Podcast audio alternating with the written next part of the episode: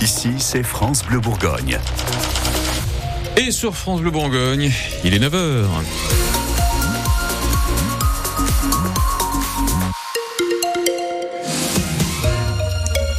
Les infos, Dimitri Morgado et Emmanuel Macron accueillis au Salon de l'Agriculture par des sifflets. Alors que le salon ouvre à l'instant, des dizaines de manifestants ont forcé une grille tout à l'heure et se sont affrontés au service d'ordre. La journée risque d'être bien longue. Pour le chef de l'État, la colère de la profession ne baisse pas, surtout après le couac provoqué par l'organisation du débat avec les professionnels du secteur. Débat finalement annulé après le boycott de la FNSEA. Steven Goyer, vous avez rencontré les exposants du salon juste avant l'arrivée du président message est très clair. Oui, certains des exposants annoncent déjà la couleur. Ça risque d'être tendu. Que l'on évoque le sujet près des stands bovins de Primolstein ou de Limousine, l'hostilité au chef de l'État est perceptible. Ludovic Moussu est éleveur en Haute-Marne. C'est de l'indifférent. Je préférerais même pas qu'il passe. S'il passe, je suis prêt à tourner le dos. On en est là. Il nous a montré de quoi il était capable. Et pour moi, c'est fini. C'est des effets d'annonce, c'est des effets de manche. Franchement, j'attends plus rien du tout. Pour d'autres, un accueil sous tension ne fera pas avancer les dossiers. Pierre Beaufils est salarié dans l'exploitation parentale dans le Tarn-et-Garonne. Il a récemment participé au cortège des agriculteurs. Ça reste un président de la République, il faut le respecter, je pense. Il n'y a pas, pas d'agression à faire ou quoi. Mais c'est pas nous, en tant qu'exposants, à venir le chahuter. Quoi. Alors pourquoi ne pas tenter de discuter lors de la déambulation d'Emmanuel Macron et ce, malgré l'annulation du débat prévu avec les acteurs du monde agricole Oui, j'aurais des choses à lui dire, oui. Rémi Mercaillou, éleveur en Haute-Vienne. On a des meilleures perspectives d'avenir, quoi. Moi, moi, je me sors 500, 500 à 600 euros par mois.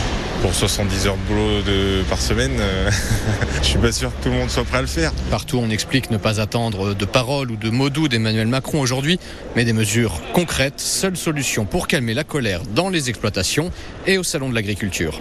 Et dans l'agglo dijonnaise, une quinzaine d'agriculteurs se sont rassemblés hier dans différents supermarchés. Ils sont allés vérifier les origines et les prix des denrées. Ils ont notamment collé des étiquettes sur certains pour signifier aux consommateurs que ces produits n'étaient pas français.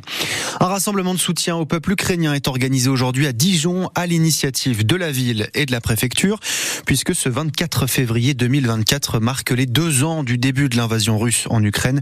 Le rendez-vous est donné sur la place de la Libération à 17h. Dans le Châtillonnais, un homme d'une trentaine d'années a été placé en garde à vue. Selon le procureur de la République de Dijon, Olivier Caracoche, il est l'auteur présumé de deux incendies sur des exploitations agricoles, l'une basée à Montliot et Courcelles, l'autre à Bonnotte. Il nie les faits qui lui sont reprochés. Des expertises sont toujours en cours. Son procès devrait avoir lieu à la mi-avril devant le tribunal correctionnel. Un dramatique accident hier à Fenay, près de Dijon. Un homme de 61 ans est mort à la mi-journée. Deux utilitaires se sont percutés sur la départementale 996 entre Ouge et Périgny. Le choc a également fait deux blessés légers, une femme de 62 ans et un autre homme de 61 ans. Ils ont tous les deux été transportés au CHU de Dijon. Les handballeuses de la JDA se déplacent chez les Neptunes de Nantes ce soir. Match à 20h face au troisième du championnat. Les Dijonnaises sont septième en milieu de tableau. Et cette rencontre, c'est le début d'un mois qui va être très chargé pour la JDA. Le club va affronter les trois premières équipes du championnat. Ça ne va pas être simple.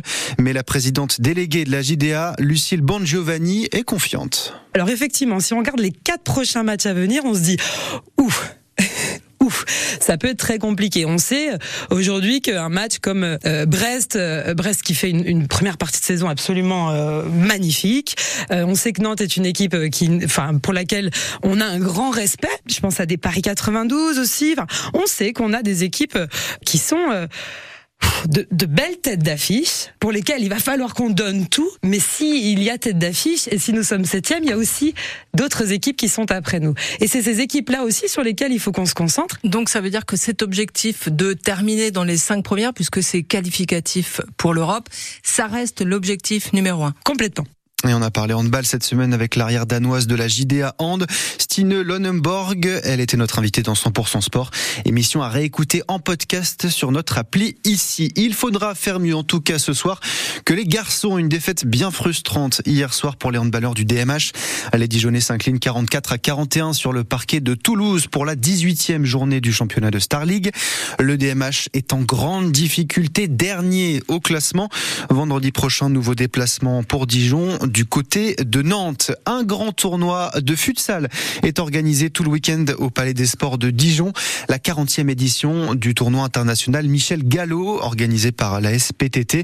Il est destiné aux moins de 12 ans et on va y croiser du beau monde, de grands clubs comme Manchester City ou encore le FC Porto. On y verra aussi l'Olympique de Marseille, Lyon, Monaco, Lille et bien sûr nos clubs locaux, le DFCO, Marsanais, Fontaine-les-Dijon ou encore Fontaine-Douche. C'est jusqu'à 20h. Vous avez les images des préparatifs de cet événement sur francebleu.fr. L'information de France Bleu Bourgogne continue sur francebleu.fr et l'appli ici.